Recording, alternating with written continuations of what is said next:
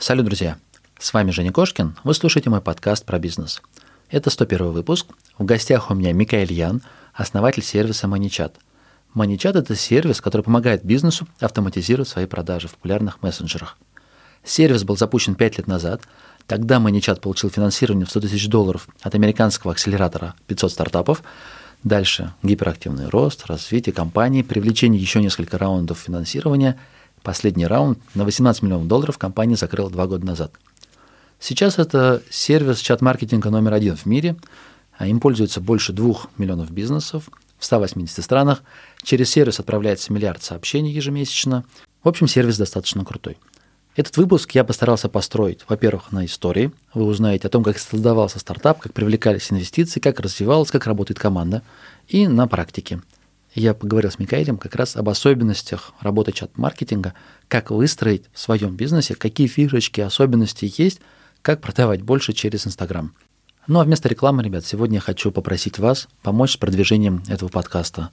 Ваши отзывы в iTunes, если у вас есть под рукой или, может быть, э, у друзей, у знакомых есть Apple устройство, зайти в iTunes, найти подкаст Кошкин Про и оставить честный отзыв, как вы считаете, чего он заслуживает – и также рассказать об этом подкасте, поделиться этим выпуском, это очень поможет мне в продвижении. Ну и, соответственно, я с еще большим энтузиазмом буду делать эти выпуски для вас. Ну все, погнали. Кошкин Про. Бизнес. Как открыть с нуля и прокачать. Про деньги. Как создать пассивный доход. Про время. Как не менять на деньги и работать в кайф. Как? Как? Как? Добро пожаловать в подкаст Евгения Кошкина о бизнесе в интернете. Устраивайтесь поудобнее. Будем разбираться, что работает, а что нет. Погнали! Михаил, привет. Рад, что ты присоединился к моему подкасту. С огромным нетерпением готовился, ждал, читал все, что есть, все, что ты рассказал про свой сервис. И хочу, конечно, тебя расспросить подробнее. Очень рад быть здесь. Спасибо, что пригласил. У меня, как бы прям, знаешь, вопрос в лоб. Вы сейчас планируете экспансию в Россию?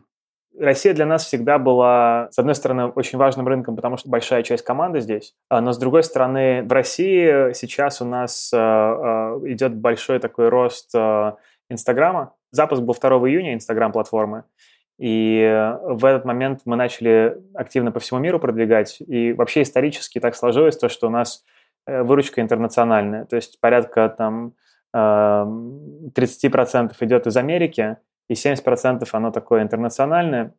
А, Россия, ну, никогда там больше там нескольких процентов как бы не составляла, да, от этого э, рынка, вот. Э, с Инстаграмом такое ощущение, что это меняется. Так сложилось, что я сейчас, э, до этого я там полтора года был, ну, год и два месяца был в Америке во время коронавируса и всего остального. Э, сейчас э, в мае прилетел обратно, вот, э, божественное лето в Москве обожаю. Ну, то есть э, прямо очень хорошо э, провел здесь время, повидался с командой.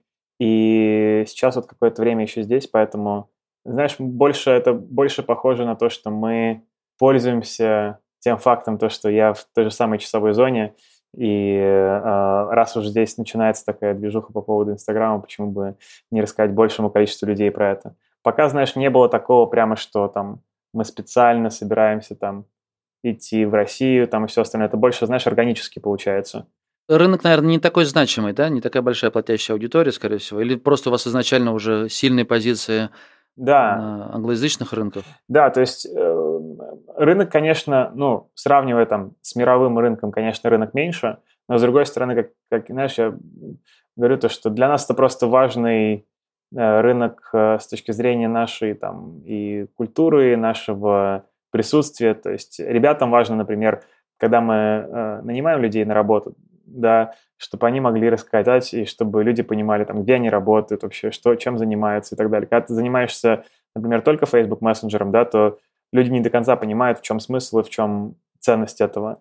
А вот когда мы сделали новую, новую платформу, это уже стало сильно более понятно, и ты прямо видишь воодушевление в глазах людей, ты видишь воодушевление в команде, потому что происходит такое больше, больше резонанса между командой и продуктом. И это классно, мне это очень нравится. Ясно. Мика, скажи, пожалуйста, сколько сейчас человек работает в команде? Больше 150, точно цифру тебе не скажу, но меньше 200. Команда распределена, да? То есть у вас офис Пало-Альто, я так понимаю, офис в Москве, остальные все удаленщики. Мы уже, во-первых, мы, когда случился коронавирус, мы, у нас был WeWork в Калифорнии, в Сан-Франциско. Там тогда было человек 10-15, и мы его во время ковида, мы его просто ну, убрали, потому что это было очень так несложно. Там помесячная оплата была, и мы, в общем, из этого лиса очень легко вышли, ну, аренды, да, просто отправили всех на удаленку. В России мы тоже всех еще там до всех локдаунов, на самом деле, отправили всех на удаленку еще в начале, где-то вот за несколько дней до того, как э, уже произошли общие такие локдауны. В России у нас остался офис, потому что там длинная аренда, а, и мы на самом деле, пользуемся, продолжаем пользоваться, потому что ну, народ приходит, э, иногда там дома какая-то там не совсем рабочая ситуация и так далее.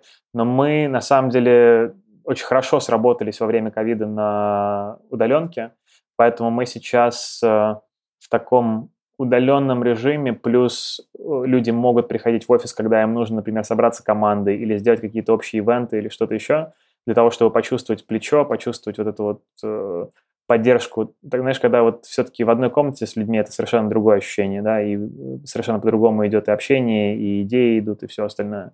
Вот. Плюс мы вложились очень сильно в такие групповые выезды, то есть э, мы сделали там компанейский ретрит, э, вывезли всех так, чтобы после там года ковида и ремоута... Чтобы пообщаться немножко, увидеть живых людей, да, от, отвыкнуть да, да, да, от виртуального да. общения. И там было практически, не было никакой, как бы это вообще практически не было никак связано с работой, там было просто куча разных активностей, взаимодействий, такая больше как реюнион такой, когда люди просто все такие, блин, вспомнили, насколько классно быть рядом. Вот. Я думаю, что мы постепенно будем возвращаться. Мы пока вот сейчас обсуждаем этот вопрос, как возвращаться, когда возвращаться, в каком формате и так далее. То есть для нас это не горит. То есть для многих компаний, я знаю, я слышал то, что там многие компании прям вот хотели как можно быстрее скажем так, угу. вернуться э, в офис. Вот, вернуться, да, в офис и так далее, потому что, наверное, почувствовали большой какой-то спад там продуктивности или в чем-то еще.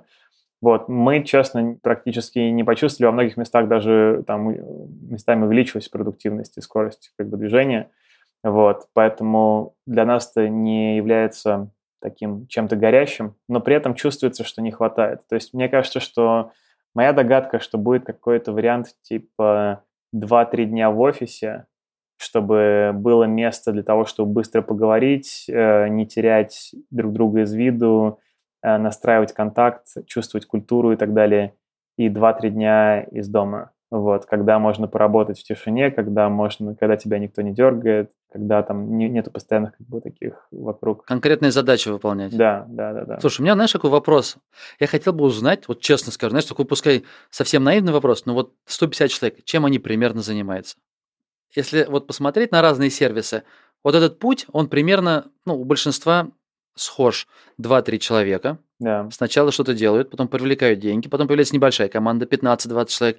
Вот как делается любой сервис там, в 15-20 человек, я могу себе представить. Но чем занимаются 200, если это только не поддержка. То есть я понимаю, там поддержка, 100, 120 человек в поддержке, а 30, например, занимается продуктом, это как понятно. Но мне кажется, это не про вас все-таки. Конечно, да, у нас, у нас не работает столько людей в поддержке. Большая часть команды занимается, это продуктовая группа, у нас человек 10-15 э, в таком общении с пользователями. То есть это продуктовые маркетологи, несколько человек, это demand generation, то есть, ну, как, условно говоря, назовем это общим таким словом, как бы маркетинг, да, вот. Есть люди, которые занимаются административной работой, HR, э, аккаунтинг, как бы, ну, бухгалтерия и так далее. Там есть поддержка, есть аналитика. Ну и в итоге как бы каждый отдел там у тебя там по условно говоря, там по 10 человек примерно. Команда разработки, я думаю, у нас сейчас порядка, то есть человек 60, наверное, 70, ну, то есть пол, пол компании, наверное, это вот, ну, разработка. Ну, а сервис вот с того момента, когда вы вдвоем, вот вы вдвоем сделали, точнее даже, получается, твой партнер, он в одиночку сделал Манибот для Телеграма. Да, да, да, да. Дальше вы, получается, привлекли к денежки и сделали уже для Фейсбука. Да. Вот сейчас такая огромная команда. Насколько сервис стал круче? То есть вот какие-то дополнительные фишки вы доработали? Вот если ну, посмотреть конечно, на Лендос, да. все, что умеет ваш сервис, ну, как бы так визуально не кажется таким сложным, что нужно в 60 человек О, пилить. Ну? Где я ошибаюсь? Ну, то есть это, это воронка, это, это знаешь, вот эти... Это, знаешь, это, знаешь, это такая как бы я такие же, эм, такие же мысли всегда, когда мы думаем, планирование квартала, я думаю, ну, сейчас там за пару спринтов типа зафигачим, и потом это выливается там в 9 месяцев, значит, разработки или чего-то. Просто если вы это делали вдвоем, например, то тут же за 60 человек стало. Вы, значит, в 30 раз больше инструментов должны дать, в 30 раз больше а, возможностей. Но оно это, же так, как бы нет. Да, так, так не вопрос. работает, да, да, да, так не работает обычно. Смысл в том, что когда ты начинаешь только, то у тебя ни, нету никакого кода, который ты должен поддерживать, да, то есть нету никакого коста на поддержание того, что уже работает, и то, что у тебя меняется все время, потому что у Facebook там регулярно какие-то опишки отваливаются, какие-то появляются, появляются какие-то э, баги, с которыми нужно разбираться и так далее.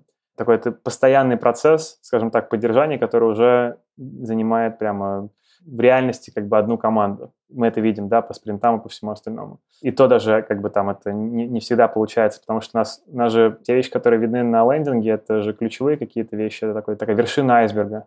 Да, на самом деле 90% вещей как бы мы не можем там описать, потому что иначе мы бы перегрузили бы тебя просто, и мы бы вместо того, чтобы рассказать тебе про платформу, ну, вывели бы на тебя энциклопедию всю, да, там весь knowledge base, э, в котором описан там весь наш функционал.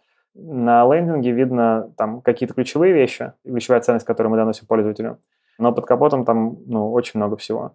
Есть еще другой эффект, то, что когда вас меньше и у вас еще меньше legacy, то вы сильно быстрее двигаетесь, то есть с увеличением количества команд в определенной степени падает продуктивность каждого конкретного там человека и все остальное. Это не потому, что люди мало работают или что-то, просто потому, что возникает больше точек синхронизации, больше вещей, которые нужно проговаривать между большим количеством людей и так далее. При этом с этим можно бороться. Когда ты делаешь именно кросс-функциональные команды, а не функциональные, это очень хорошо помогает. Когда у команд есть выделенные зоны ответственности, в которых они имеют автономию, это тоже очень сильно помогает. Мгм. Вот, поэтому а, мне кажется, что здесь есть э, много факторов, влияющих на эту оценку. Вот, я думаю, что, с одной стороны, ты прав, что большее количество команд не всегда транслируется в пропорциональное увеличение, то есть маржинальная скорость, она не пропорционально как бы транслируется в, с увеличением команд. То есть, сделав там 2-3 команды, ты э, в очень редких случаях станешь 2-3 раза быстрее. С другой стороны, ты можешь проверить вещи, которые ты бы никогда не проверил, и какие-то гипотезы, которые ты бы, на которые у тебя не хватило бы никогда сил, которые могут и чаще всего не срабатывают. Вот. А с другой стороны, штука связана с тем, что не все видно. То есть там э, у нас э, уже 5 каналов. То есть помимо мессенджера у нас сделана полноценная email-маркетинг платформа, у нас сделана полноценная SMS-маркетинг платформа. Причем не такая, знаешь, необычная SMS-маркетинг платформа, а с интерактивностью, с автоматизациями, со всеми остальными штуками. У нас сделан, вот сейчас мы выпустили Instagram автоматизацию, и у нас еще WhatsApp в бете. Э, По сути, это такие пять продуктов, э, э, Который каждый будет требовать значительные ресурсы. Каждый требует поддержки, каждый требует, в каждом возникают какие-то штуки, которые возникают при обновлении каких-то других штук. При этом все еще это сводится в единую платформу, то есть мы же их не отдельно делаем. Весь прикол маничата в том, что это уникальная платформа. У тебя есть, ты приводишь подписчика из Инстаграма, берешь его email, например, через автоматизацию прямо в директе, спрашиваешь его email, чтобы записать, не знаю, в какой-нибудь список ожидания и тут же высылаешь ему email без интеграции с другой какой-то внешней платформой, опять же через ManyChat. И ты можешь использовать в этом e-mail его имя и фамилию, потому что это платформа полностью интегрированная, да. То есть э, она по-настоящему омниканальная, а не э, как бы как-то собранная из кусочков или чего-то еще. Это реально очень такая технически очень непростая штука. Плюс у нас там, ну, буквально миллиарды сообщений, вот, и, и у нас э, знаешь, как мы себя сравнивали там с email-платформами, у email-платформ там точность отправления там это исчисляется там какая задержка там на несколько дней, там максимум у них может быть там точность там на уровне там часов там чего-то.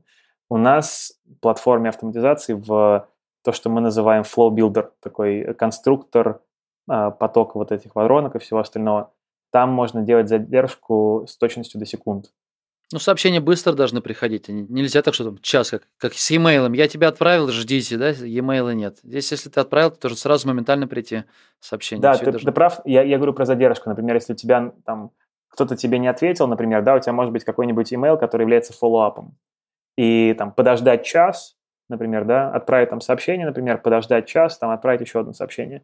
Вот в e-mail у тебя, там, условно говоря, какой-нибудь клавию или где-то, это нормально там поставить в задержку на несколько дней или на несколько часов, как бы, и тебе, в принципе, не так уж важно там, ну, то есть она придет там uh-huh. раньше или позже, как бы, вот примерно, когда это придет, как бы человек ее примерно где-то прочитает и так далее. А в чатах э, у тебя настолько важна именно точность, то есть тебе настолько важно, чтобы это пришло именно, например, через там 15 секунд, потому что за это время человек открыл WebView там и начал что-то делать, а тебе нужно после этого значит, среагировать, пока он еще не закрыл телефон. Угу. То есть там вот эти вот, понимаешь, а, это уже как бы, то есть ты идешь там от каких-то таких э, больших грубых инструментов к чему-то очень э, намного такому более тонкому. Это же еще как бы имитация, имитация, да. как человек получается. Человек даже несмотря на то, что он понимает, что он общается с ботом, он все равно приятнее, когда вот там точечки появляются, как будто бы что-то пишется, моментально все всплывает, да. отвечается. Это да, но я понимаю, понял, про что ты говоришь. И ты тоже прав, что человеку не так важно, человек или бот, но если исполняется то, что он хочет, то ему не важно. Ну, то есть тебе не важно, что там Веб-сайт это же тоже система автоматизированная, да, просто она имеет визуальный интерфейс, но тебе пофигу, потому что ты, она делает то, что ты хочешь. Ты зашел, добавил в корзину, раз, два, три, и все, и оно сделалось, как ты хотел. Вот. Мне кажется, люди, когда, э, значит, э, у некоторых есть какая-то негативная ассоциация с ботами, со всем остальным, это только в том случае, если они делают, если они глупые, если они не, не делают то, что ты хочешь, а делают какую-то фигню. Вот в этот момент появляется фрустрация. Если же они делают и доставляют тебе ту информацию, которая тебе нужна, то в этот момент ты, наоборот, рад, потому что ты получаешь ее быстрее, чем ты получил бы ее от человека, ты получаешь ее моментально. Uh-huh. Вот.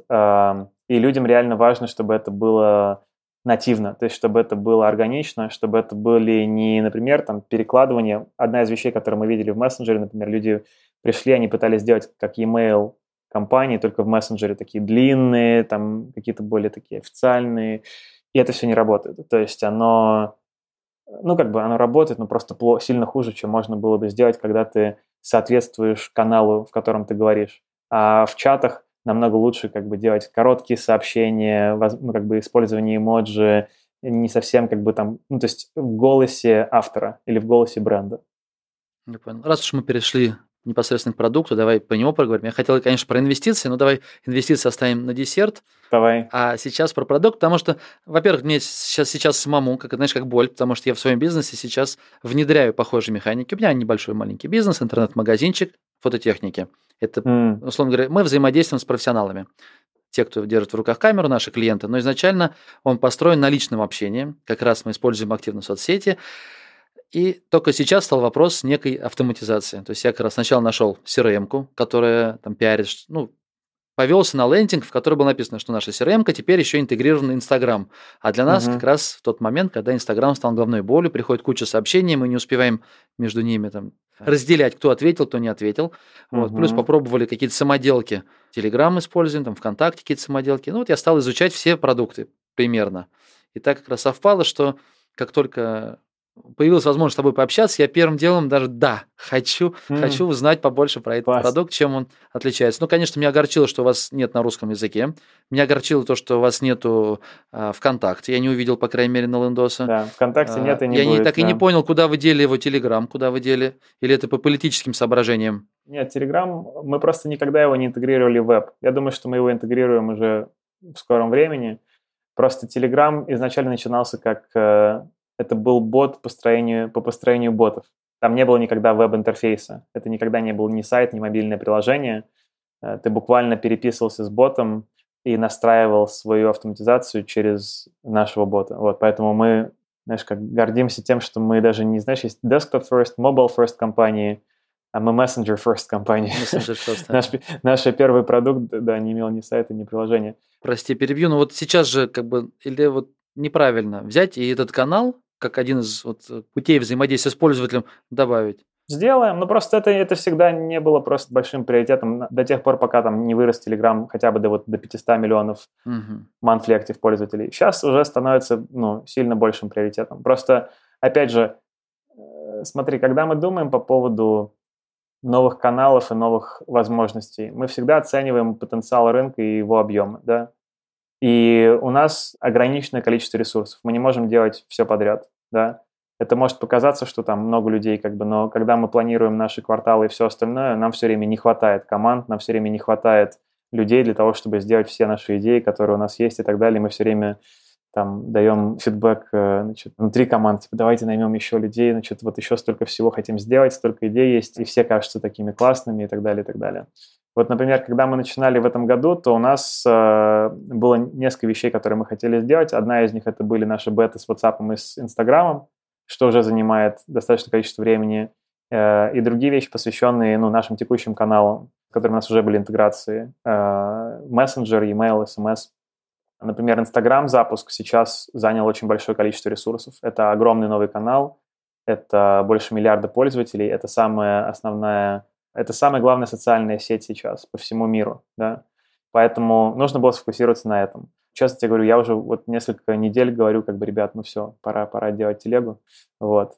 Но в мировом масштабе Telegram очень-очень имеет глубокое такое взаимодействие в определенных кругах в России – Telegram имеет очень глубокий penetration в еще нескольких странах. Во многих странах Telegram имеет пользователей, но часто является таким вторым каналом запасным после чего-то еще, вот, э, часто после WhatsApp. Но при этом я верю в то, что Telegram является, наверное, лучшим продуктом с точки зрения именно как продукт. Вот, я верю в то, что Telegram будет продолжать расти, по поводу Телеграма очень положительно настроен. Поэтому сделаем, да, и будет. А WhatsApp пока не работает? Работает. Работает уже? Работает. То есть там есть интеграция? Да, да, да. У нас уже есть бета, у нас уже есть там куча людей в этой бете, э, тысячам людей мы открыли доступ, в общем, там прямо... Просто там есть другие как бы ограничения, которых, например, нету в Телеграме. Вот, поэтому... Э, понимаешь, каждая из этих платформ, каждый из этих мессенджеров, он имеет свой собственный API, да? У них свои собственные правила, что можно делать, что нельзя делать, с кем можно общаться, с кем нельзя, за что нужно платить, за что не нужно платить и все остальное. Прямо свои собственные. Даже у платформ Facebook. Facebook принадлежит как бы и Messenger, и WhatsApp, и Instagram. И у всех троих этих платформ разные возможности. Но я пробовал как раз интегрировать и понимаю, что Telegram мне проще все. То есть у меня сразу же ограничение. WhatsApp чуть-чуть дороже, платные рассылки там за каждую смс нужно платить да, деньги в WhatsApp. Да, да, как да, это называется? Да. Бизнес, бизнес IP нужно регистрировать, что такое? Да, Либо да, через да. полулегальные андроидовские телефоны, какие-то установленные предложения. Вот это не и они вот, делать. Вот это, да, я так думаю, это, это, эта тема как бы нам не подходит. А в инсте, по-моему, там вот эта проблема, то, что ты можешь общаться с человеком только первые 24 часа. То есть это тоже как бы, ну, серьезное ограничение. А да. ВКонтакте сейчас не помню, Телеграм, как бы, пожалуйста, пиши, общайся сколько да. хочешь, поэтому не знаю, опять же, в России. Я вот не знаю, я, я понимаю, что англоязычный сегмент, ну, скорее всего, опять же, самый богатый рынок, там, американский рынок, да, они полностью Facebook Messenger. Там все через него взаимодействие, скорее всего, идет. Или WhatsApp. Самый главный мессенджер в Америке – iMessage. Вот так вот. iMessage является, да, самым главным мессенджером. Ну, мало людей как бы это рефлексирует по этому поводу, но вот так случилось, что да, iMessage как бы это доминантный мессенджер, который некоторые, я помню, даже были такие статьи с хорошим названием «Случайная социальная сеть». Accidental такая, э, Слушай, значит, social network. Вот, тогда. вот так вот, да. Если ты послушаешь э, Цукерберга, угу. что он говорит во время своих э, таких э, инвестор-колов, то он говорит то, что главный их конкурент, ну, один из типа главных конкурентов в Америке и в целом это iMessage он очень серьезно к этому относится и правильно делает, потому что ну, у Apple сейчас, э, в отличие от Facebook, очень сильная позиция в плане бренда. А Фейсбуку после 2016 года очень сильно досталось в плане репутации и доверия и всего остального. Им сложно очень в этом всем как бы существовать.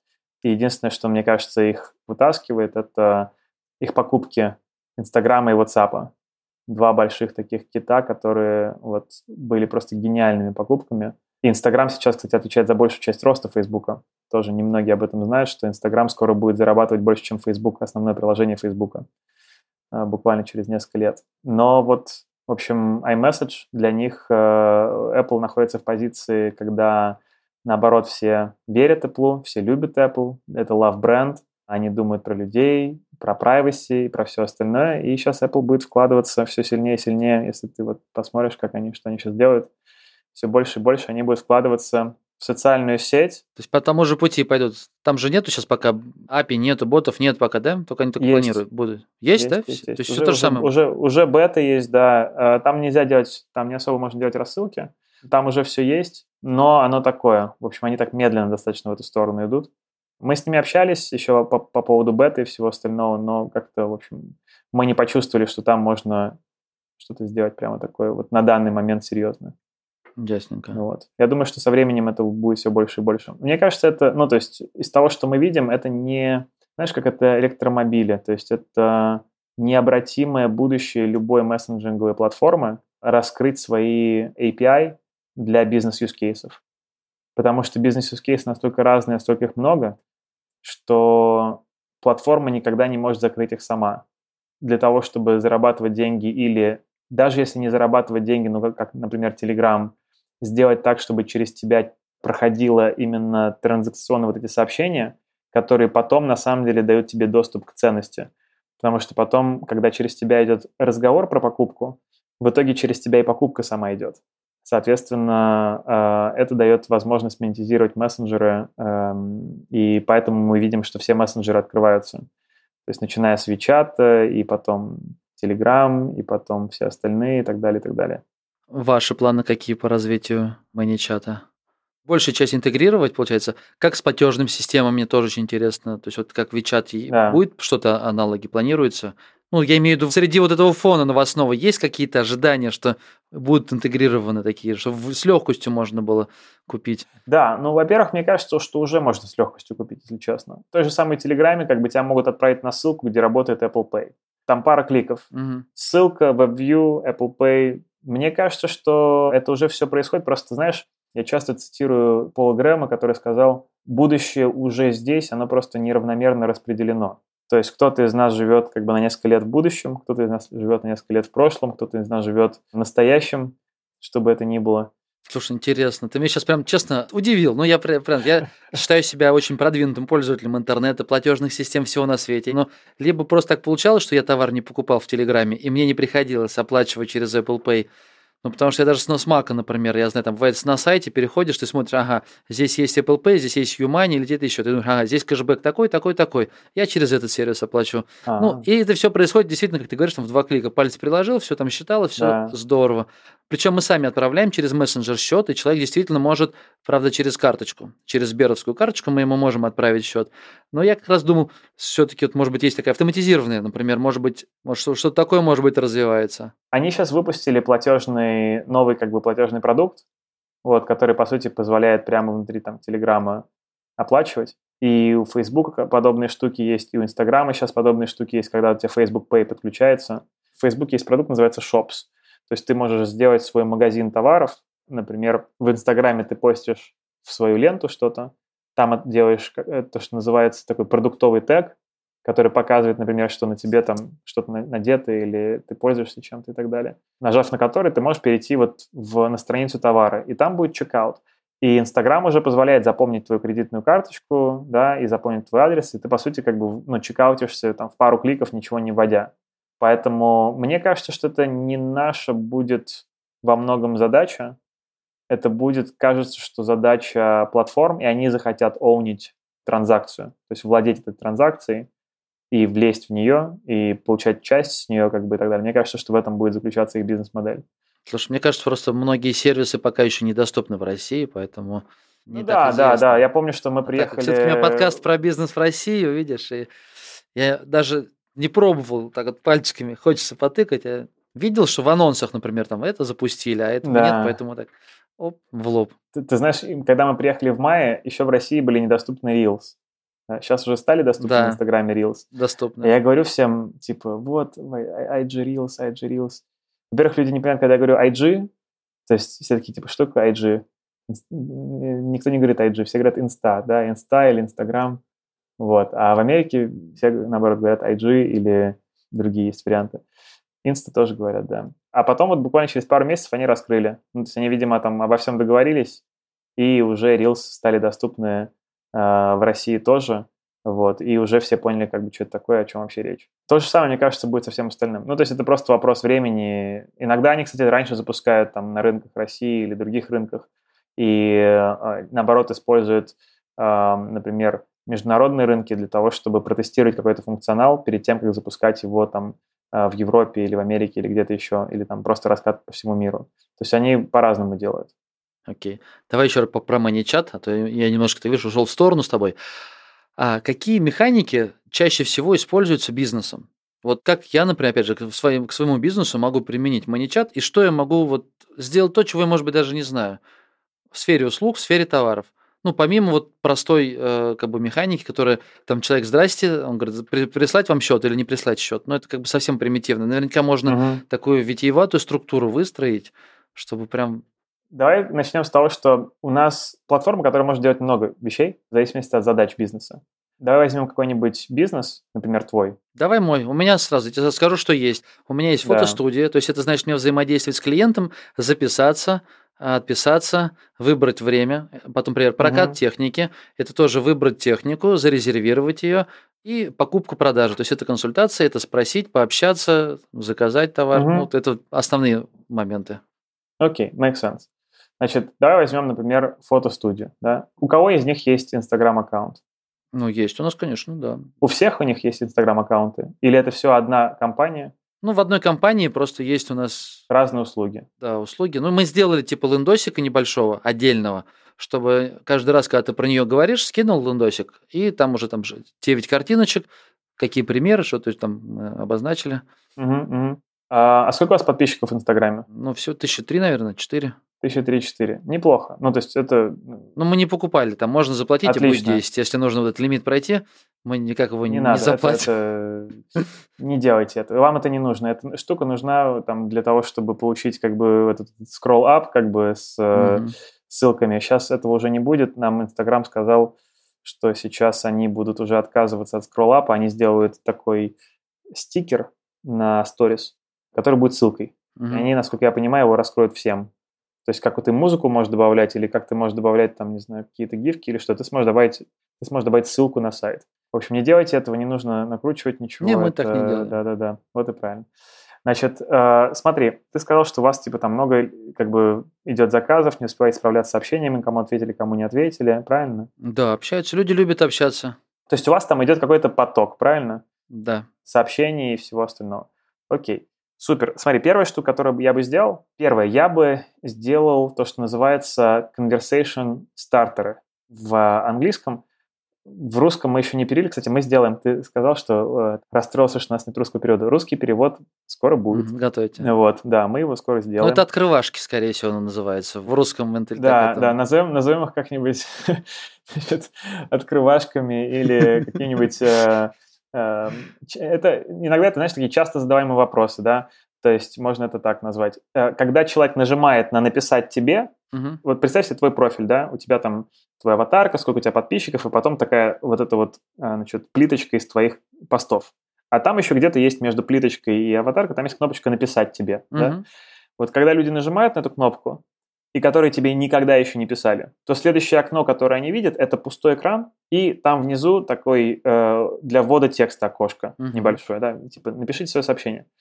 Так вот, то, что э, э, вот, вот эти вот открывашки, как бы скажем так, классно название, это кнопки, это, это кнопки, которые можно поставить вот в этом пустом пространстве, для того, чтобы человеку даже не нужно было никакое вводить сообщение, чтобы он мог просто... До того, как он тебе написал, просто... уже у него в инсте появятся кнопочки. Кнопочки, да. До того, он как он написал. Прям. Прям в инсте. Круто, я хочу. То есть это смысл в том, что это повышает конверсию. То есть вместо того, чтобы Конечно человека как бы перед пустым экраном оставлять, да? Ну, ты ему даешь уже какие-то вещи, например, расскажи про то-то, расскажи про то-то. Вот, все правильно, да. Например, расскажи про товары, там, расскажи про студию, э, хочу заказать оборудование. То есть ты можешь показать там прямо вот конкретные действия, которые человек может сделать с твоим бизнесом и про которые можешь у тебя спросить. Это вот первая штука, которую я бы сделал, она бы уже там убрала бы какое-то количество Особенно если ты посмотришь, я бы начал просто, я посмотрел бы последние 100 переписок, которые у тебя были, взял бы там топ-5 запросов и сделал бы из них вот такие автоматизации, которые отвечают mm-hmm. на вопросы, принимают заказы там и так далее, и так далее. В плане заказов я бы принимал заказы через, если, например, про бронирование времени в студии, я бы сделал в календаре календарик и отправлял бы просто на него ссылку, чтобы люди могли сами регистрироваться и чтобы сами могли забивать слоты времени без согласования с менеджерами, потому что это тоже постоянно вот это вот вперед-назад, как бы а это время свободно. Не-не, у нас есть сервис, мы сервис внедрили, который позволяет а, ему... ну вот, все. Да, но я просто думал, может быть, можно как-то в одном окне, чтобы ему не выходить в другой сервис, А а это, интегрировать. ну, это не такая большая боль. Я тебя понимаю, но просто, знаешь, вот у нас тоже иногда бывают такие порывы, значит, э, тут всегда нужно думать, а что удобнее для пользователя? Вот, например, бронировать, не видя всего календаря, как бы это в текстом, это удобней. Наверное, это удобнее в ситуации, когда ты хочешь забронировать конкретное время, и ты хочешь просто его написать, да? А в ситуации, например, когда ты хочешь подобрать время, то ты хочешь увидеть все возможности и выбрать удобное для себя. Поэтому там, знаешь, в общем, мы, мы видим то, что очень хорошо работает, ну, там, вот, ситуация с календарем, например. Я вот сейчас, следующая, у меня стоит сейчас задачка, одна из вещей, которую я хочу сделать для своего профиля. Меня сейчас часто приглашают на разные там клабхаусы, на все остальное. Тоже происходит все через э, директ, я все время задаю одни и те же вопросы и так далее. А у меня уже есть ссылка, ну, то есть там все можно это автоматизировать. Я просто сделаю себе такой conversation starter, типа, хочу пригласить вас на интервью. Дальше я задаю пару вопросов, и если все правильно, то тогда отправляю ссылку на календарь, как бы у меня просто появляются эти штуки в календаре. Мне кажется, это было бы классно, ну, то есть мне это точно сохранит время. Потому что иногда как бы какие-то вещи там утопают как бы в демах, как бы ты на них забываешь отвечать. Ну, все, что ты описывал, Я прямо понял. точно, точно такая же проблема. А ManyChat, он с CRM-ками хорошо интегрируется? То есть не через Zapier? Да-да, ну, Zapier, сервис, который э, со всеми остальными связывает. да. То есть через него нужно интегрировать? У нас есть и прямые интеграции, и Zapier. Ну, то есть э, у нас большинство прямых интеграций все-таки с email-платформами, а не с CRM-ками. Мгм. Вот, хотя у нас есть с HubSpot интеграции и там с еще чем-то. Но вот э, Zapier, как бы, если говорить именно про CRM, то там либо и прямая интеграция, там, ну, то есть, которая с, с- самому руками, либо через Zapier, да. Вот, мы сейчас э, э, будем дальше, ну, бо- больше делать интеграций, э, значит, э, таких нативных. Собственно, к вопросу, чем команде заниматься, представляешь, интеграции пилить, как бы потом они меняются, потом их нужно обновлять. Чем больше ты их делаешь, тем Большая команда, да? сложнее. Не, ну опять же, видишь, применительно к своему бизнесу, я думаю, вот я, окей, я интегрировал, Да. окей, есть там разные кнопочки, человек зашел, и он может, например, получить цены, получить прайсик, какие-то описания, даже запросить видосик, там мы придумаем какие варианты. Но тут он хочет живого человека. да. И значит, мне нужно после вашего сервиса, чтобы уже следующий мой сервис, мы там, вот я как раз выбирал автоматизацию, нашел сервис, который позволяет моим сотрудникам выхватывать диалог и продолжать диалог уже именно, диалог закрепляется с, с одним пользователем, чтобы не получилось так, что прям пришел другой человек, он не, не в курсе, что там происходило, что он отвечает. В ManyChat есть уже такой функционал. То есть для этого даже не нужна интеграция. У нас прямо внутри Да, есть но у меня лайфчат. же там crm дальше, то есть ему нужно М, проставлять какие-то задачи, что вот, ага, этот человек захотел то-то, через три дня ему там отправить, ну, какие-то дальнейшие Понял тебя. от диалога, от простого. Сначала он получил вот э, простую инструкцию через бота. Дальше, так получается, ди- диалоговые окна у сотрудников вы реализовали у себя. Мгм. То есть мои операторы могут сидеть, прям не выходя из мани- маничата, Да. и общаться, продолжать. То есть вот бот пообщался, тут же живой Да. человек пообщался. Да. Причем он еще будет хитро делать, он как бы, если вдруг начинает человек говорить, то он перестанет делать автоматизацию. То есть в этом фишка, в том, что у тебя получается такой гибридный подход. То есть мы не верим в то, что там нужна только автоматизация или только человеческий подход. Такое ощущение, что из того, что мы видим, э, самым лучшим образом работает именно ги- гибридная модель. Это как ползунок, да? То есть у тебя может быть либо там 100% автоматизации, либо 100% человека, либо что-то посередине, либо какую-то больше в одну сторону или в другую. Для каждого бизнеса работает своя точка на этом ползунке автоматизации versus человек, в зависимости от того, чем ты занимаешься, какие у тебя клиенты, какой у тебя средний чек и так далее. Чаще всего, лучше всего работает э, автоматизация на начальном этапе для того, чтобы правильно, быстро ответить на общие вопросы и быстро человека куда-то привести, да, и уже человеческий подход, когда нужно уже где-то более детально, может быть, описать, когда человек уже сильно глубже в воронке, вот, либо есть какие-то более сложные вопросы и так далее. Мы это так примерно видим. Внутри, да, внутри ManyChat уже есть реализованный лайв-чат, ты можешь пригласить менеджеров туда, они могут переписываться, там за каждым человеком будет закреплена конкретная переписка. А Мы думаем над функционалом, вот то, что ты упомянул по поводу там задачи, какой-то, знаешь, такой более CRM функциональности. Да, то есть она, конечно, в общем, не является сейчас э, прямо вот чем-то, что мы собираемся, например, делать в четвертом квартале. Вот, когда будем думать над планами на 2022, э, можем понять. Но кажется, что наш фокус и наша такая э, главная э, там, уникальность тем, чем мы занимаемся, она как раз в том, что мы очень хорошо знаем, э, как делать именно автоматизацию чат-маркетинг, то есть именно как делать вот эту автоматизацию этих переписок, эти разные воронки диалоговые такие, да? такие воронки, да, да, да, да, диалоговые, угу. вот. Вот они больше всего ценности приносят нашим клиентам. Есть какой-то вот хитрый способ, как вот с этим 24-часовым окном-то бороться? Ну, то есть, если с e-mail рассылками, ну, понятно, ты целую серию писем заряжаешь, там 50 писем, да. и в зависимости от того, как человек там открыл, не открыл, сработал, не сработал, нажал на кнопку, не нажал, ты его ведешь угу. к своему продукту. А здесь-то у тебя, ну, человек же ну, просто элементарно сутки не включал телефон, и вся твоя воронка накрылась это менталитет как бы email-маркетинга, перенесенный на новый формат, который, возможно, для этого не является, ну, то есть где эта функциональность не, под, не поддерживается, да, где есть другие функции, и э, там, например, в Телеграме там можно сделать такой перенос, потому что у тебя есть ну, как бы возможность рассылать и так далее. В Инстаграме такого нету, но в Инстаграме есть куча других функций, которые позволяют поддержание, поддерживать контакт, э, поддерживать эти отношения с клиентом.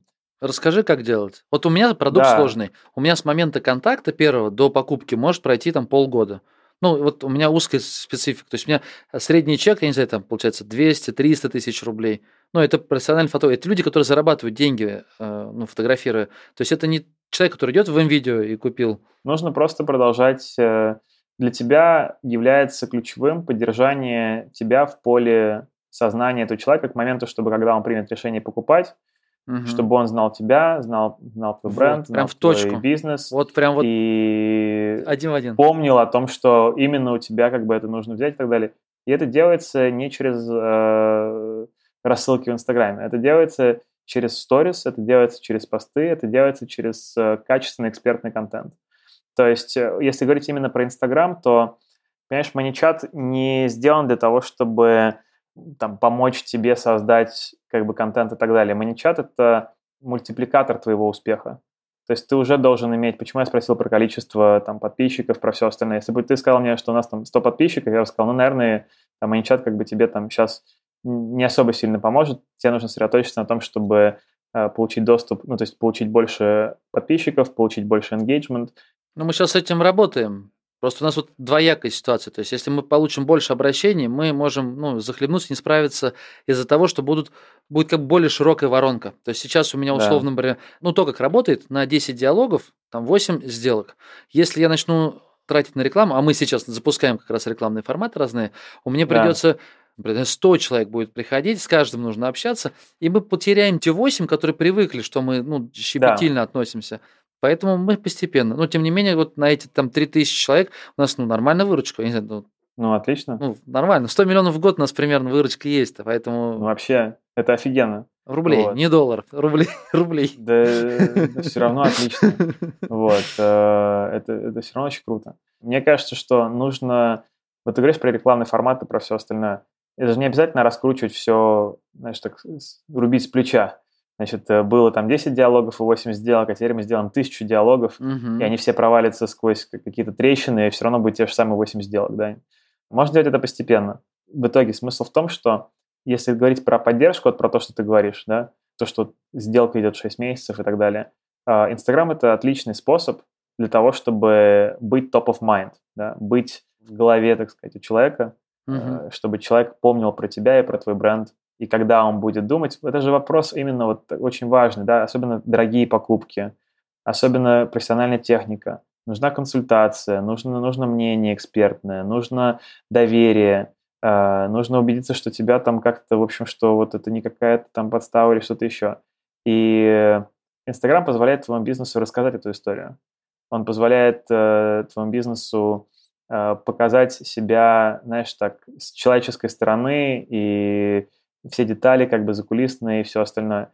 Вот у вас, мне кажется, то, что ты описываешь, мне кажется, у вас ну, уже все как бы неплохо получается, да? То есть в этом плане ManyChat как бы мог бы помочь как раз-таки вырастить все эти вещи. То есть, например, там, я дайте приведу пример конкретных каких-то компаний, где, например, e-commerce, да, который э, e-commerce, одежда, они сделали такую, знаешь, достаточно типичную штуку. Э, значит, они объявили конкурс, розыгрыш э, шопинга на несколько тысяч долларов у себя в магазине. Это онлайн e-commerce. И это был пост в обычной ленте, и людям нужно было, значит, отметить трех друзей, э, прокомментировать, э, значит, пост и отметить трех друзей. Вроде бы стандартная тема, известная практика, известная тактика, значит, отметить людей, как бы сделать такой розыгрыш, больше людей о тебе узнает, все это видели. Но они решили сделать это чуть-чуть по-другому, и они воспользовались маничатом и воспользовались нашей функциональностью, которая называется Comments Growth Tool. Переведем это как инструмент роста через комментарии. Вот. Как он работает? Когда человек комментирует пост в твоей основной ленте, маничат может автоматически отправить ему сообщение в директ.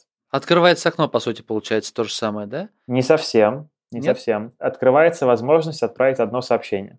А, только одно. Окно, да, окно не открывается. Окно откроется, когда человек ответит на это сообщение. Но это абсолютно официальная функциональность. Знаешь, так еще отступление небольшое. Некоторые люди меня спрашивают, там, это вы, помнишь, ты говорил, там, серые какие-то штуки, там, все остальное. Вот меня там не, не забанят, меня не заблочат за то, что я использую ботов, там, вот Инстаграм, автоматизация. Я слышал, что это нельзя делать, все остальное. Вот я хотел для всех раз и навсегда прояснить. Э, мы официальные партнеры Фейсбука. Мы с ними созваниваемся каждую неделю в четверг. Вот. Мы общаемся с ними по поводу дорожной карты, разработки и новых функцион... фич, фичей, которые будут выпускаться. Можем потом поговорить по поводу того, что Instagram планирует в плане автоматизации на четвертый квартал. Вот. В общем, это абсолютно поддерживается Фейсбуком, это абсолютно стопроцентно значит, э, одобрено. Угу. И если вы хотите значит, посмотреть на официальную документацию со стороны Фейсбука, то можете посмотреть на их конференцию, которая была 2 июня этого года, где Марк Цукерберг сам лично объявлял о том, что они делают обновление для Инстаграма и, собственно, выпускают API официальные и все остальное. Вот, поэтому все, что я сейчас описываю, это вот ну, прямо одобрено из первых уст, mm-hmm. как бы из людей, которые сами делают платформу и все остальное. Блин, ну это крутая же возможность, если я правильно понял. То есть ты, главное, смотивировал написать пост, не знаю, загадку какую-то загадал, да. и он должен вариант ответа ответить, или, ну, то есть что угодно. И как только он тебе ответил, ты можешь ему уже написать в директ. Отправить первое сообщение, да. Супер. Вот, это прям крутая, крутая штука, да, да, да. Дайте расскажу, что дальше это было. Что они сделали? Они сделали вот этот пост, да, вернемся, e-commerce угу. разыгрывают шопинг на несколько тысяч долларов. Э, отметь трех друзей в комментарии, чтобы принять участие в розыгрыше. Они отмечают. Им приходит сообщение следующего содержания. Привет, спасибо, что значит, при, принял участие в розыгрыше. Э, мы приняли твою заявку, и у тебя уже есть один билет вот в этом всем розыгрыше, значит, у тебя есть один билет. Если ты хочешь получить еще пять билетов в этом розыгрыше, оставь свой e-mail. Человек берет, отвечает в директе, такой типа, о, блин, я могу, знаешь, ну, как бы у меня был один билет. Пять раз а больше так шансов, будет шесть да? билетов, в шесть раз больше шансов получается. Вот, он оставляет свой e-mail. Ему дальше говорят, слушай, круто, отлично, что, значит, э, ты прислал свой e-mail. Кстати, прикол, знаешь, в чем? Они этого не сделали, я сейчас подумал просто прямо вот, когда мы с тобой обсуждали. Я подумал, они могли бы даже проверку сделать на то, насколько валидным является этот e-mail. Потому что в ManyChat же есть э, e-mail платформа встроенная, угу. и мы можем сразу отправить e-mail на то, что он вел, и сказать, как бы мы отправили тебе e-mail, нажми там, чтобы получить свои 5 билетов. И мы можем отследить клик в том e-mail. Чуть-чуть сложнее, ну круто. и накинуть ему 5 билетов именно, знаешь, чтобы, чтобы не собирать как бы какие-то, ну, рандомные, значит, e-mail или что-то еще. Если вдруг это проблема, то есть можно именно сделать такую двойную валидацию. Короче, человек оставляет свой email. Дальше он говорит, класс, теперь у тебя 6 билетов. Если ты хочешь получить еще 5 билетов, что в 11 раз увеличивает да, количество значит, твоих возможностей сравнения с одним, то отметь нас в сторис выложи сторис и а, отметь нас, значит, mm-hmm. внутри сторис о том, как бы, что ты принимаешь участие в этом розыгрыше и так далее. И в Инстаграм позволяет слушать триггеры и отметки в сторис. То есть, если твой бизнес отмечают, то ты можешь на это ответить. Ты можешь отправить сообщение в ответ на этот, на этот сторис. Соответственно, теперь, когда мы знаем, что человек принимает участие в розыгрыше, когда человек постит сторис, мы знаем, что он ну, уже писал, мы можем ему ответить, молодец, Спасибо, что отметил сторис. У тебя теперь, значит, 11. 11 билетов. А если еще друзей позовешь, то еще можно. Вот. Да? Но друзей просто не ясно, как отследить. То есть там нужно подумать, как отследить. Не, ну в целом путь, путь где копать, очень интересен. То есть это просто да, надо посмотреть, да, какие есть да. возможности, как человека вовлекать. Пускай человек сидит с пачкой 128 билетов. Да. А ты знаешь, что там было? Они, они сделали прикол в следующем. Они сказали, что отмечания в сторис, они не а, безлимитные. То есть ты можешь 10 сторис выложить и получить 50 билетов. И они получили тысячи меншенов, то есть тысячи отметок. Э, вот, Конечно, тысячи да. новых тысячи Билет новых это не жалко. Приз один просто, на всех делится, билетов не жалко. Какая Да, разница, да, хоть их да. там миллиард будет. Вот, вот, Интересная техника. Слушай, интересные вообще механики. А у вас внутри платформы вот это какие-то расписанные вот механики, знаешь, чтобы посмотреть, как это делали другие? Ну, то есть вот Да, эта компания, она вот так вот да. воронку делает, это вот так вот делает, чтобы вдохновиться этими идеями и потом сделать свою. Есть такие, да, фишки? Да, у нас, у нас прямо есть галерея шаблонов э, разных компаний. Э, У нас есть блог, на котором мы выкладываем success такие кейсы и как и что они делали. Вот. И у нас есть целый бесплатный курс 13 уроков, который мы сейчас тоже переводим на русский язык, вот, э, который обучает вообще всему функционалу, как это настраивать и как это работает, и какие правила и так далее. Круто. Слушай, немного я тебя мог, могу тебя по, по инвестициям порасспрашивать? Конечно, Уделишь давай. немного времени? А, Я уже, в принципе, записывал подкасты и примерно представляю, как это все выглядит. Но, тем не менее, мне все равно хотелось бы от тебя вот услышать твой путь, как ты... У тебя это третий, по-моему, если вот из публичных источников, это третий твой стартап, Да. третий твой бизнес. Получается, первые два, ну, не Я дошли думаю, до той точки, Четвертый. четвертый, не дошли до той Да. точки, которая позволила бы масштабироваться. Потом а, ты в какой-то момент привлек вот 100 тысяч долларов. Ну, и если я правильно Да. понимаю, они тебе не особо нужны были. Нужны были первые 100. Тебе больше Нет, нужно первые 100 было- нужны были. Тебе нужно было больше, наверное, вот именно попасть в этот акселератор. Или нет? Нет, первые 100 были прям нужны, ну, потому что у нас вообще не было денег. Мы тратили деньги, ну, как бы там, у меня тогда была свадьба, нам э, родители сделали подарок, чтобы мы как-то свою жизнь там начали обустраивать, и мы эти все деньги вбухали в бизнес, поэтому... А у вас Вот, это на, амери- э, на американский манер? Ну, вот если я вот так вот, опять же, из фильмов, из источников, то есть американский манер, это там, условно говоря, 21 год или 20 там, пинка под зад, иди устраивайся в жизни самостоятельно. Ну, просто как бы те, кто Ну не да. знает, я вначале про тебя рассказал, что у тебя Да. хорошая э, как бы предыстория, у тебя уже крутой отец-айтишник, которым М. вот в мое студенчество мы пользовались этими программами, сканировали рефераты, то есть отлично как бы все знают, но я уж я уверен, что уж 100 тысяч долларов там вообще не проблема попросить. Э, Нельзя, так не делается, не принято, Не принято.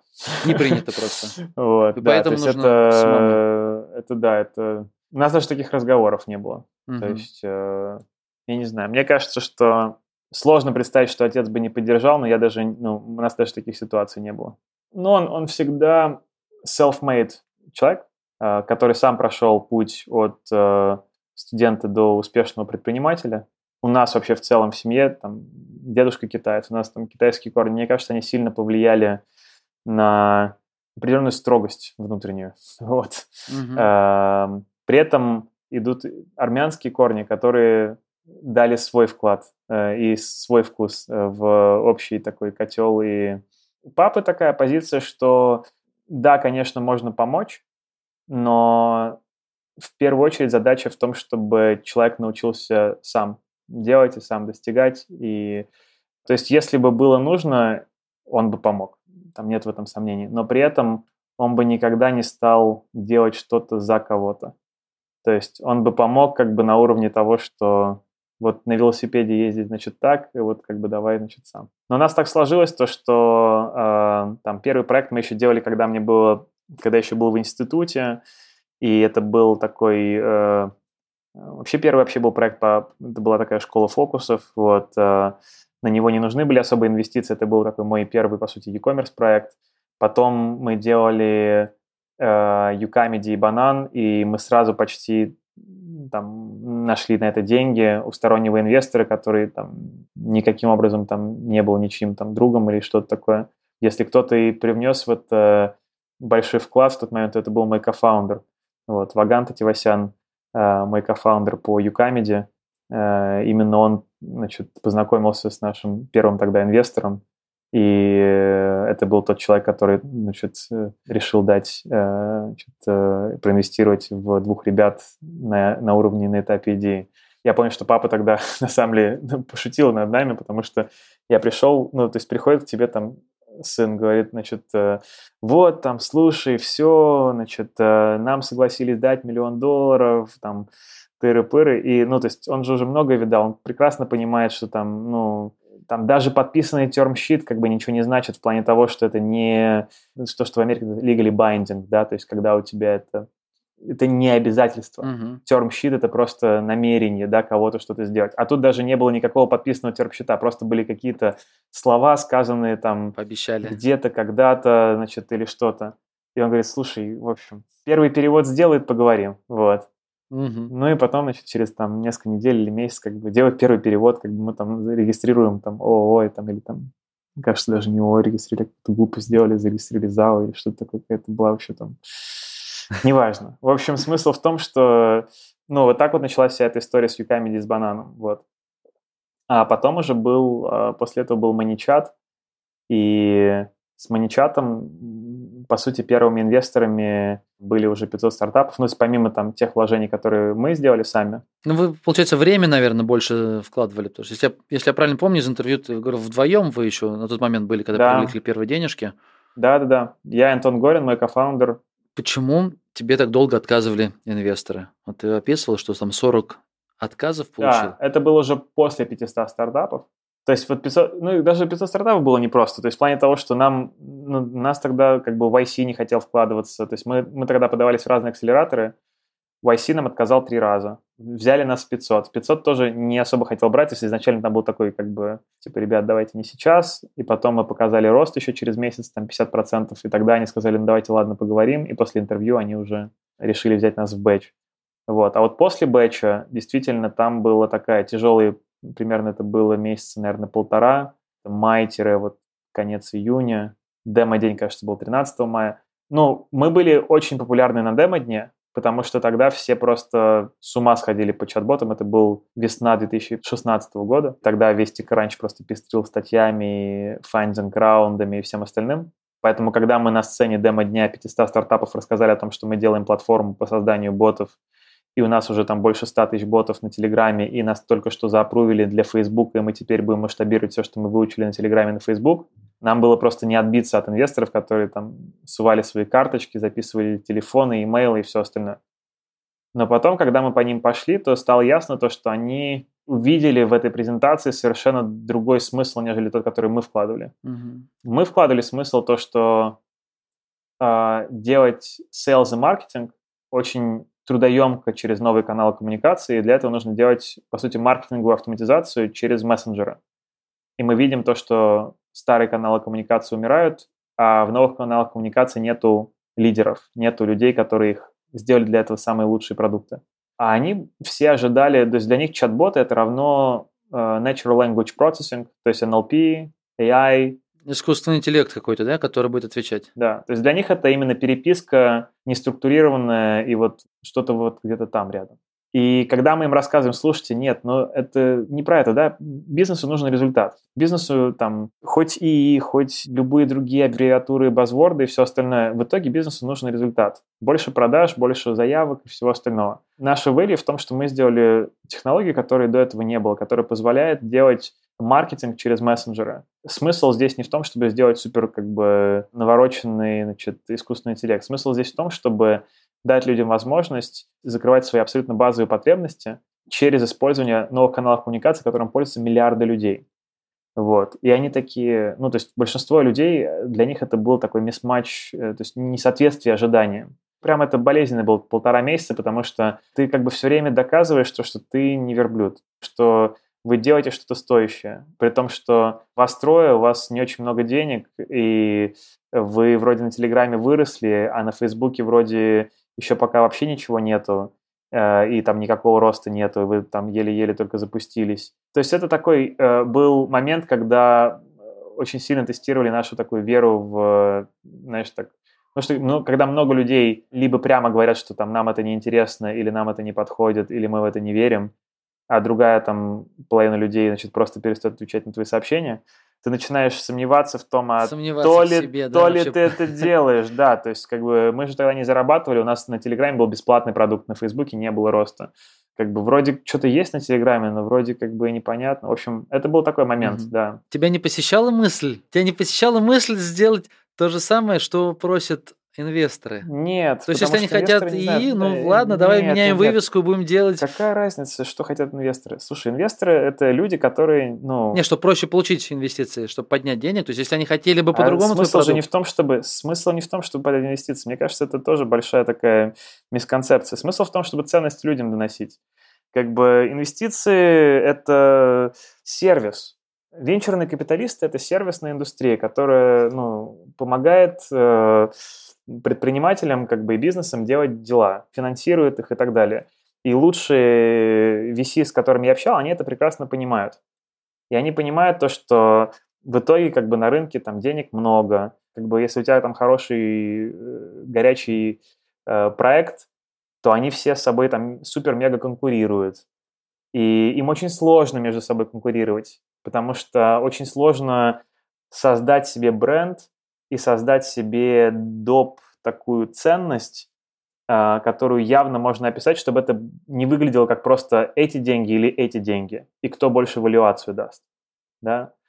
Поэтому нет, у нас никогда не было идеи подстраиваться под мнение инвесторов, потому что, как показывает практика, у них, у многих, ну, то есть они, они все отличные люди, у них отличные намерения и все остальное, но просто кто из нас ближе к рынку? Почему ты должен верить человеку, который там сегодня смотрит стартап про это, завтра смотрит стартап про другое, а точнее не завтра, а в течение дня там Мгм. смотрит кучу пичдеков и всего остального, и это еще как бы такие ангельские как бы инвестиции, и которые это большой объем и, и, значит, маленький коммитмент. Сюда положил 20 тысяч, сюда положил 50 тысяч, сюда положил 100 тысяч, как бы, ну, то есть это же друг- другое совершенно отношение.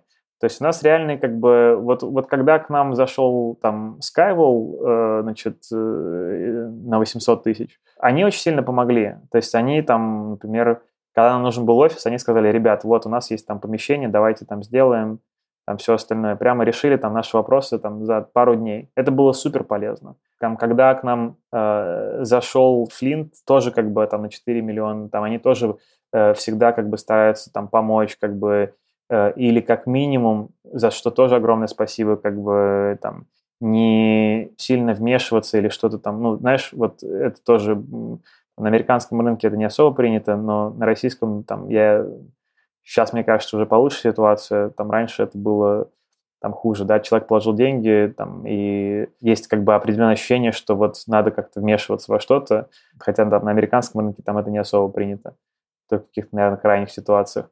Вот, а потом Бессомер вообще зашел, и с Бессомером вообще, ну, то есть им они огромное количество работы делают и помогают. Э, Делают все там разные интродакшены, помогают с поиском, помогают там с разными коннектами. У них огромный нетворк, это прямо очень серьезные партнеры. Мгм. Вот, поэтому, э, когда мы поднимали как бы тогда, то это было сложно, вот, и тогда нас, ну, как бы никто не хотел давать, но мы просто, ну, мы сели, мы еще раз подумали, во что мы верим и что мы видим, мы поняли, что мы верим в то, что это будет дальше развиваться, и что нам, ну, то есть неважно, что сейчас нас там не до конца поняли, вот, ну и на самом деле ситуация разрешилась буквально через пару месяцев, когда вот, собственно, Skywall зашел, и они уже понимали, что мы делаем, они понимали, что происходит и на Телеграме, и на всем остальном, и одна из причин была, потому что они понимали, они сами делали свой мессенджер, у них была внутренняя разработка, поэтому они понимали, как бы, ну, то есть, что мы пытаемся, какую проблему мы пытаемся решить. Я понял. Вот. Поэтому не стоит слишком сильно прислушиваться к э, К инвесторам, да? мнению инвесторов, ну, особенно как бы если речь идет там про первые какие-то встречи там и все остальное. Они умные люди, то есть стоит их послушать. Но если ты чувствуешь, что вы по какой-то причине знаете лучше, и вы ближе к рынку, и вы ближе к клиенту и всем остальном, то цель не в том, чтобы угодить инвестору, цель в том, чтобы сделать ценность. И только так бизнес будет побеждать. Скажи, пожалуйста, вот по условиям инвестирования это является коммерческой тайной? Ну, в целом, Конечно, в среднем или нет? да. Я... Ты не можешь мне рассказать, вот как вот, ну, или как это бывает, на каких условиях привлекаются деньги? Могу рассказать, как это Примерно бывает. хотя бы. Да. А что ты имеешь в виду? Ну, ну, Просто разные раунды, как бы, они Да, ну, разные сотка ты условия, получаешь, э, сколько ты должен отдать процентов? Там 5-10, наверное, примерно, да? Ну да, да, нет, 10 все-таки реже, я думаю, что 5-7. А, YC берет 7, но они, кажется, чуть больше денег дают, э, 500 стартапов берет 5. Я, правда, не знаю, я за последними бэтчами не следил, это, я говорю сейчас данные там, Ну, примерно, я имею в виду То есть 16 они уже год. должны твой бизнес, твою идею, по сути, оценить в 2 миллиона долларов. Да, Если 2,5. они пить пятерку. Там сумма 125, на самом деле. Они просто 25 забирают за программу, потому что они на 4 месяца дают тебе коворкинг, они дают тебе менторов и все остальное. Вот. Да, а когда уже следующий, например, миллион привлекается? В целом раунды обычно размывают э, компанию на, там, в зависимости от условий. Конечно, бывает куча разных корнер-кейсов, там, и когда там очень маленькие какие-то суммы, там размытие там какие-то там до 5%, не знаю. И какие-то потом корн-кейсы, когда компании там по какой-то причине там продают там какие-то огромные там доли, там больше 50%. Но обычно э, раунд это 10-30% э, размытия.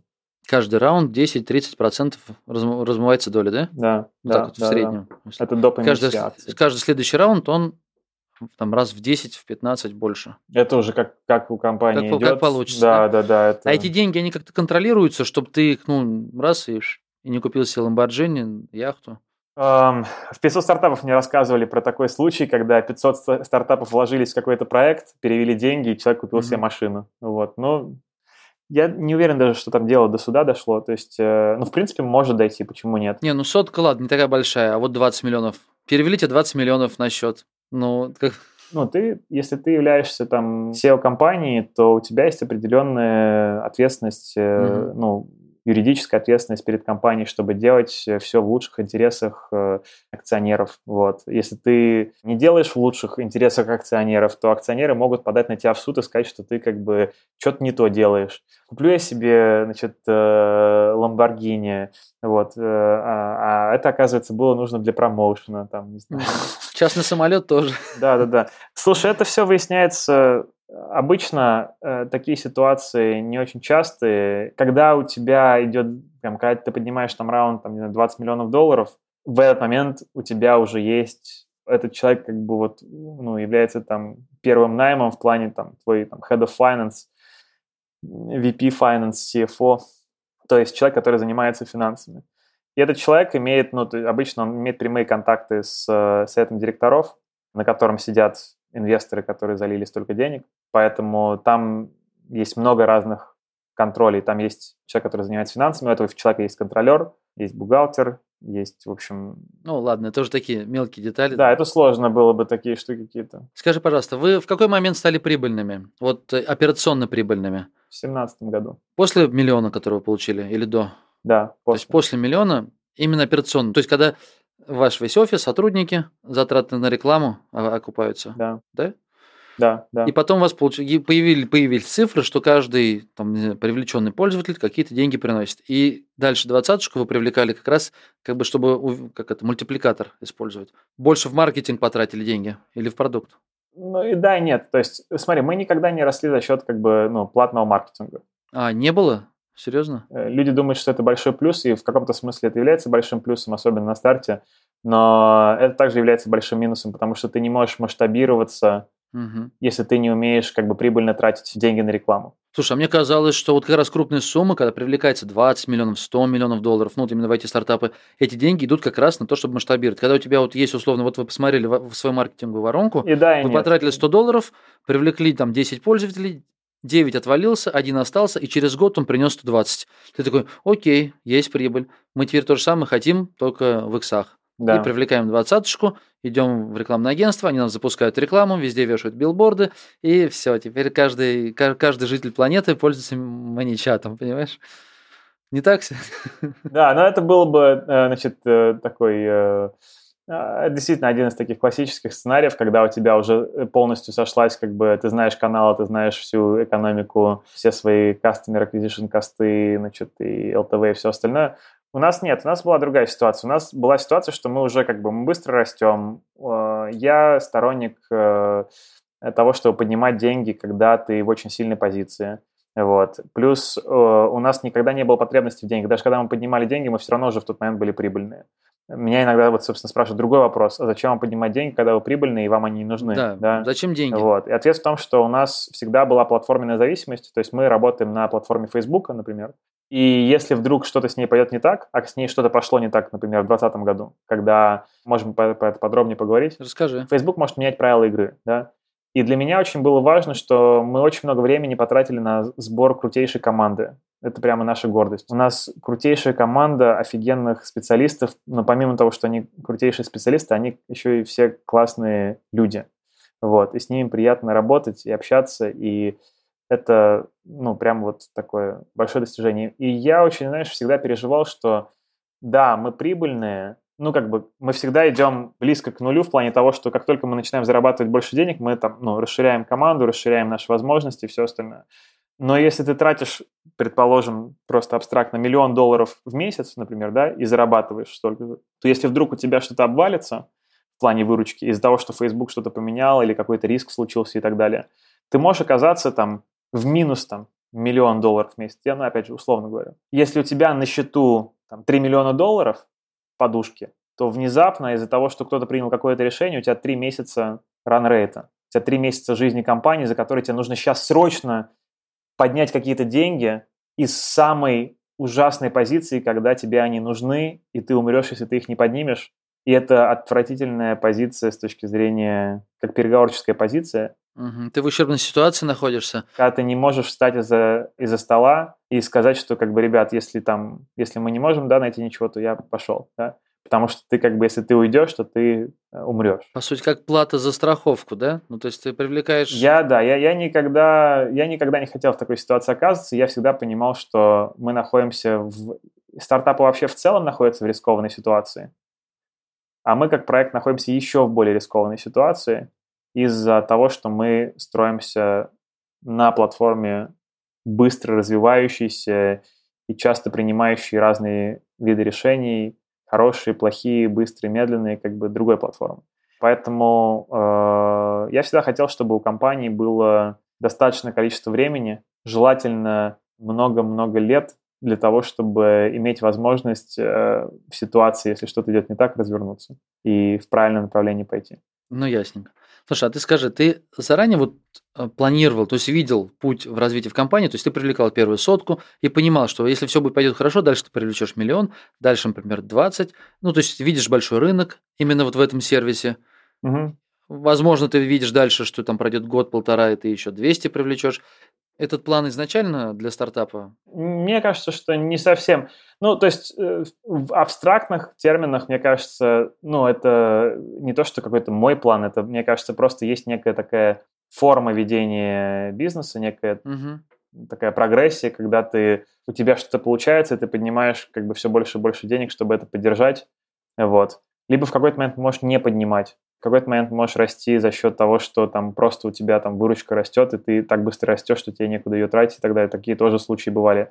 Там Shopify очень долгое время, там после определенной серии вообще ничего не поднимал, потом поднял сразу там очень-очень много в целом, как бы, то есть у тебя есть понимание, что тебе нужно будет пассивные деньги, тебе нужно будет, скорее всего, на развитие, на команду, там, первые, там, миллион или несколько, ну, а дальше ты уже смотришь просто, как оно идет. Если бы у нас, например, была более стабильная ситуация, то я, скорее, возможно, мы бы даже ничего не могли бы и не поднимать, например. Если бы мы работали на более стабильном рынке, а, где нету необходимости хеджировать какие-то риски через создание финансовой подушки, то, возможно, например, мы бы не поднимали, но мы сделали другое решение. У меня вопрос, видишь, из-за того, что это твой третий или даже, как ты сказал, четвертый, возможно, бизнес. Да, То есть ты от них отказался, перестал в них вкладывать и бороться. Возможно, ты понял, что они там, например, у них очень маленький рынок, или изначально модель не жизнеспособная, или, может быть, там ну, нет денег или что-то еще. Поэтому как раз и возник вопрос. Вот сейчас, оглядываясь назад, когда ты уже ну, поднял крупную сумму денег, вы там почти в двухстах странах, у вас там миллиарды угу. сообщений ежемесячно, ты тогда понимал, что этот рынок реально очень огромный, и вы сейчас а. начинаете делать сервис, вот борясь да. за огромнейший кусок. Просто Понял. в России, я думаю, с десяток таких сервисов можно найти, подобных, да. которые делают чаты в той или иной э, области. Но они, по-моему, больше из, из телегра- телеграммовские. Да, да, да. По-моему, могу ошибаться. Ну, вот здесь мессенджер этот, Facebook не очень развит, поэтому да. они их не делают. Но они за что тоже борются за какой-то маленький свой кусочек. И я не думаю, что вот они понимают, что, слушай, ну если они разовьются, то вот у этих сервисов есть потенциал там быть компанией с оценкой там сотни миллионов.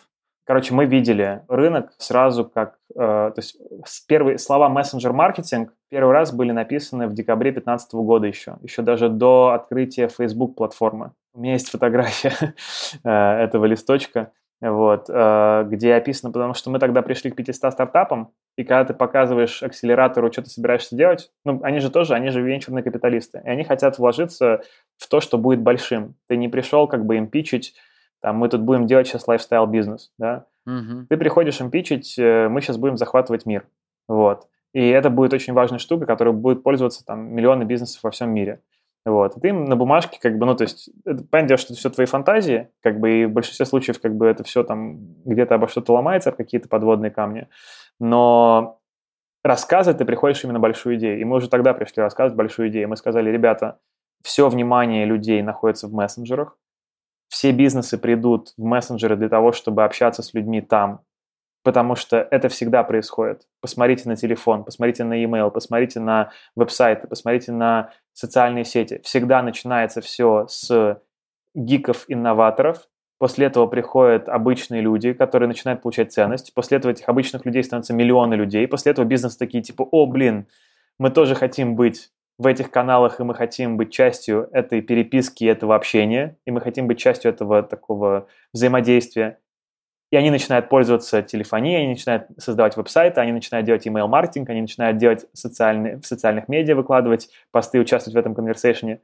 И сейчас самый большой канал в мире – это мессенджеры больше миллиарды пользователей, самые популярные приложения наших телефонов, больше пользователей, чем в социальных сетях. Мы хотим сделать для этого платформу, чтобы помочь бизнесам использовать эти каналы. Круто. Вот. Так вообще шикарно. Знаешь, я думаю, потихонечку завершать выпуск. Такой длинный, насыщенный, интересный разговор получился про стартап, про твой сервис.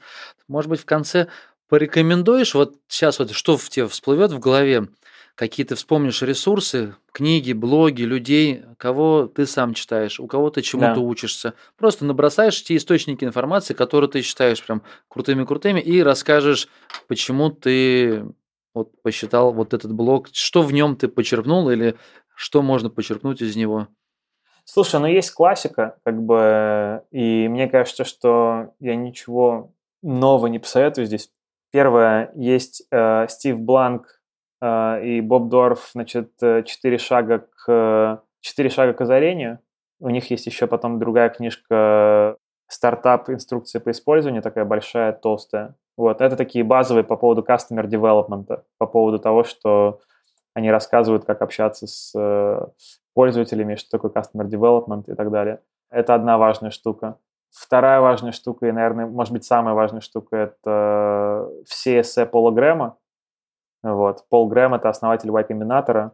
Ну, то есть он умнейший человек, который повидал сотни проектов и увидел кучу паттернов и очень хорошо свои таланты к э, писательству и, и стартапам совместил с... Кни- Книга «Стартап» не его, случайно? Нет, нет, э, Нет? стартап, Нет, кажется, это Гай Кавасаки. Ну, Гай А, Кавасаки сильно, сильно меньше, если честно. Мне нравится. Вот. Наверное, в силу того, что он как бы у него нету, ну, то есть он не, не так много видел, на самом деле, как Пол Грэм. Он очень хорошо умеет говорить, но, в общем, короче, Пол Грэм. Вот, у него нет книги, у него есть куча эссе на его сайте, они все бесплатно выложены. Есть даже, кто-то собирал, я знаю, что PDF-ки, э, можно попытаться найти ее. И раз уж мы заговорили про YC, то у YC есть целый курс лекций, бесплатный абсолютно, называется Startup School, школа стартапов. И каждый год это новая школа стартапов, они выкладывают это все на YouTube, это все доступно. Не знаю, есть там субтитры или нет, но, в общем, смысл в том, что если хочется, то вот э, школа стартапов от Y Combinator можно посмотреть прямо за несколько лет. Можно посмотреть за там 20 год, 19 там, если уже выложили 21 то можно его посмотреть. Ну и, наверное, такие базовые вещи, э, вроде «Проходя через пропасть» и «Дилемма инноватора». Вот. Супер. Я к описанию выпуска добавлю все эти ресурсы. Блин, Вот. шикарно. Мне очень понравилось с тобой беседовать. Огромное удовольствие получил. Спасибо тебе большое за то, что ты уделил время, рассказал. Тебе желаю в твоем проекте Взаимно, безоблачного будущего, чтобы тебя Facebook не банил, да, чтобы не менял жестко IP, чтобы ничего не происходило. Вот, круто. Спасибо большое. Это Удачи такая, тебе. да, часть жизни. Вот поэтому. Спасибо, Жень. Очень было приятно. Прямо э, классно пообщались. Ребята, прощаюсь с вами. Желаю в ваших направлениях, ваших бизнесов профитов, низкой конкуренции, удачи, чтобы все складывалось так, как нельзя лучше. Но я напомню вам, что есть сайт кошкин.про, где собраны все подкасты, и также собираются материалы, которые помогают выстраивать бизнес в интернете. Напомню, что с радостью с вами готов пообщаться. Пишите в личку в Телеграмке ЕВГ Кошкин и присоединяйтесь к моему каналу Кошкин Про в Телеграме, где выкладываются все эти выпуски, где можно обсудить каждый выпуск и, в принципе, пообщаться с гостями. Все, ребят, до встречи. Пока-пока.